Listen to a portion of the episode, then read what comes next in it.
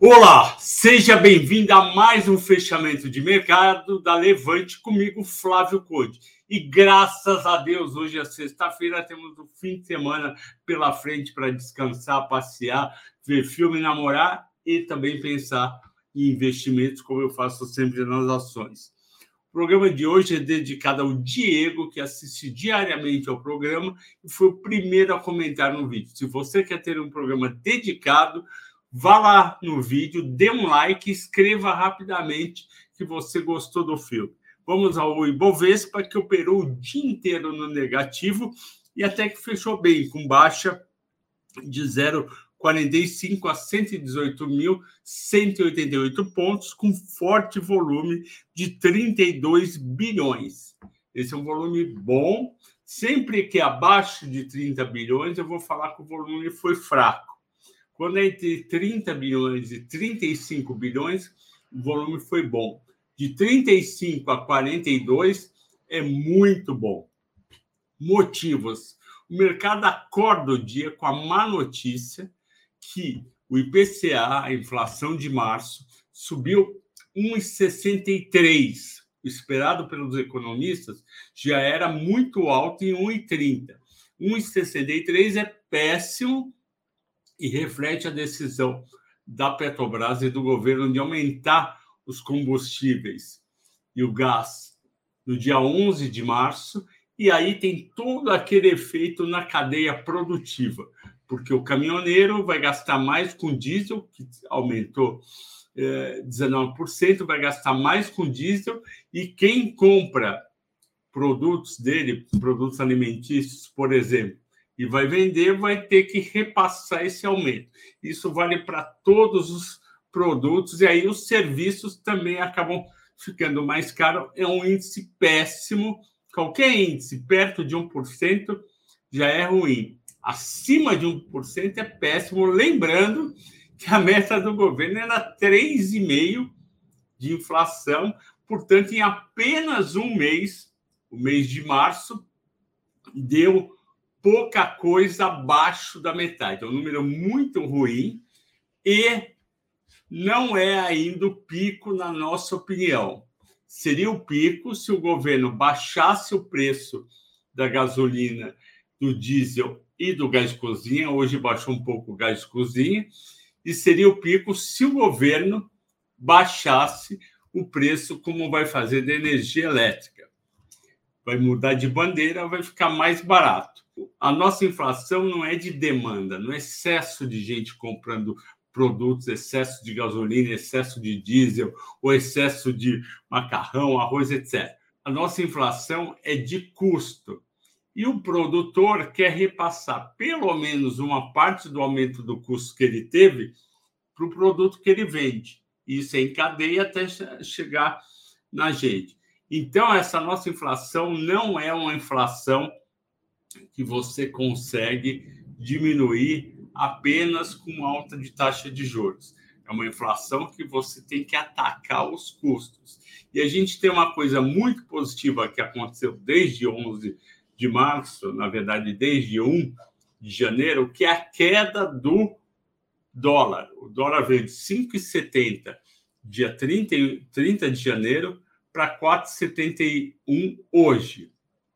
Isso daí faz com que aqueles produtos que são chamados de tradables, ou seja, comerciáveis, aquele produto que você pode exportar, como por exemplo celulose, ele tem que baixar de preço. Porque você pega o preço do mercado internacional e não multiplica mais por 5,70, 5,50, 5,30 ou 5,10. Você multiplica por 4,71, 4,75, 4,65.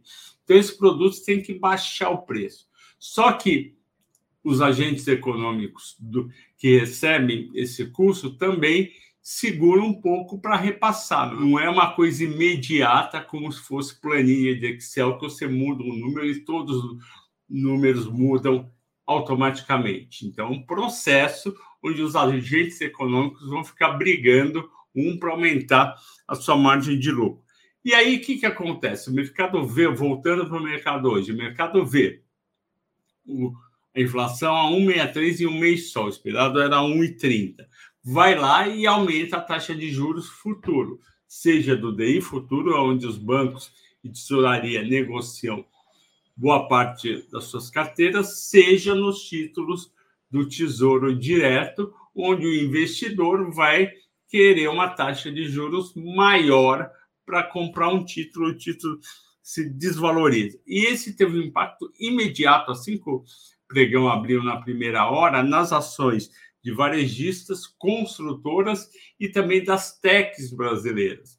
Que as techs brasileiras, boa parte do valor justo delas está na perpetuidade. E se a taxa de juros sobe na perpetuidade, o valor presente desse fluxo de caixa é menor.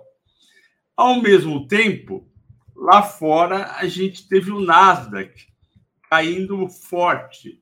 As grandes empresas do Nasdaq, como Apple, como Microsoft, caíram entre 1% e 2%, o índice caiu 1,34%, e isso daí contaminou também as nossas techs.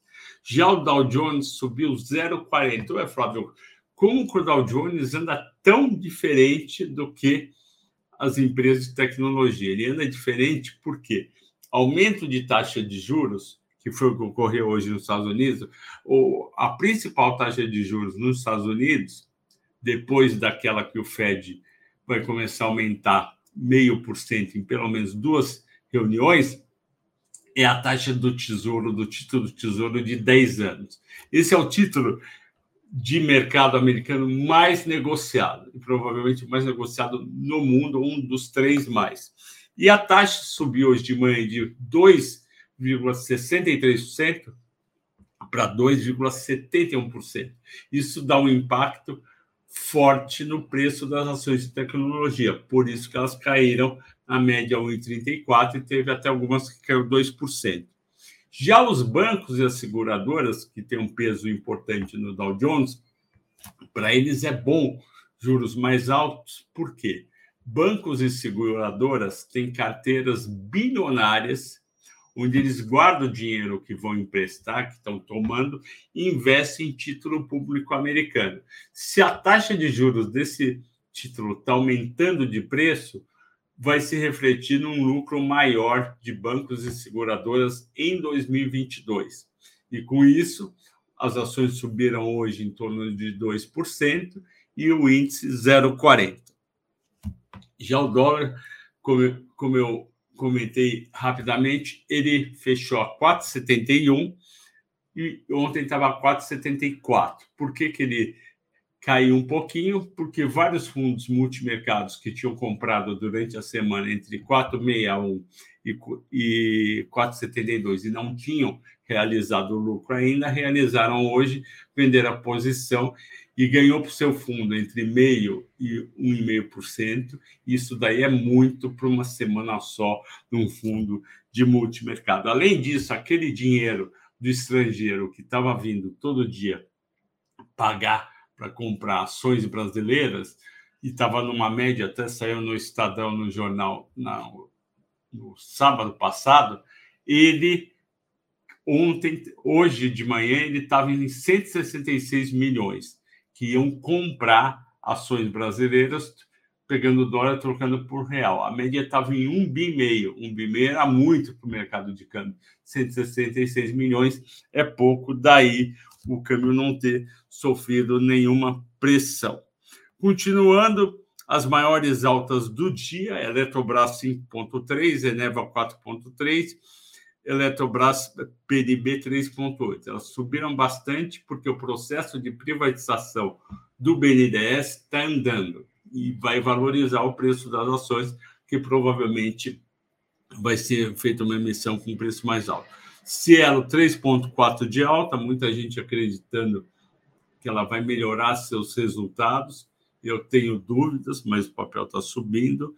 Três empresas de carne que estão se beneficiando pelo dólar ter parado de cair, 4,74 para 4,71 não é nada, então o pessoal está comprando, porque também o preço da carne está subindo mais rápido, está sendo repassado mais fácil o preço para o para o consumidor americano. Marfrig 3,5, Minerva 3,3, JBS 3%. Minerva e JBS a gente tem nas nossas carteiras que eu cuido nas séries Small Caps, High Alpha e Melhores Ações.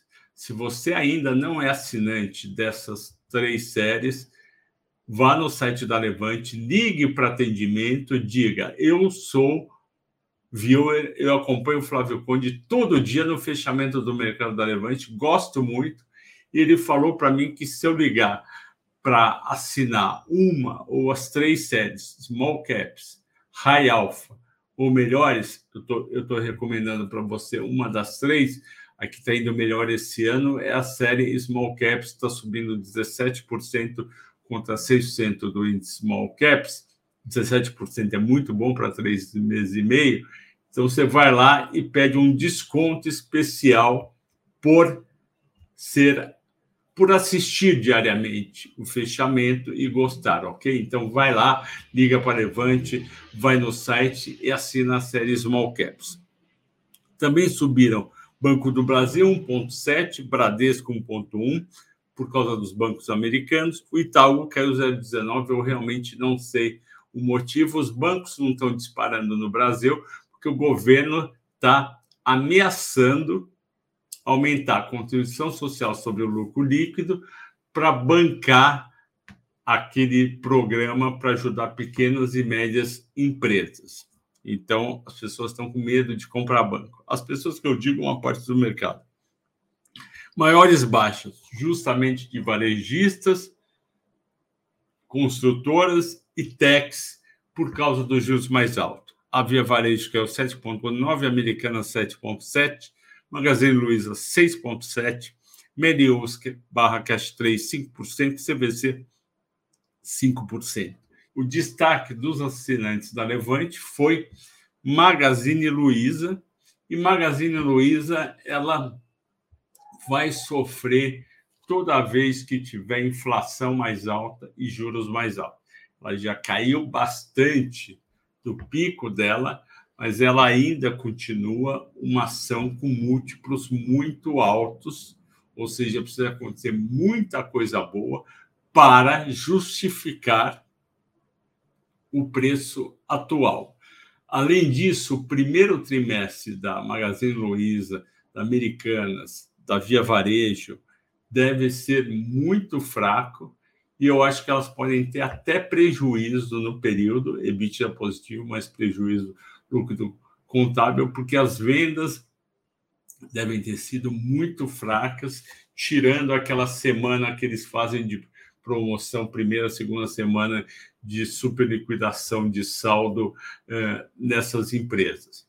Por quê? Porque primeiro trimestre sempre cai as compras e esse ano, como em todos, tinha PVA, tinha caderno, material escolar, tinha é, matrícula, primeira, segunda mercadoria, e isso daí, junto com a inflação, deixou as famílias sem dinheiro para continuar a comprar. Tudo isso, múltiplos altos, no caso da Magazine Luiza da Americanas. Os múltiplos da Via são mais baixos.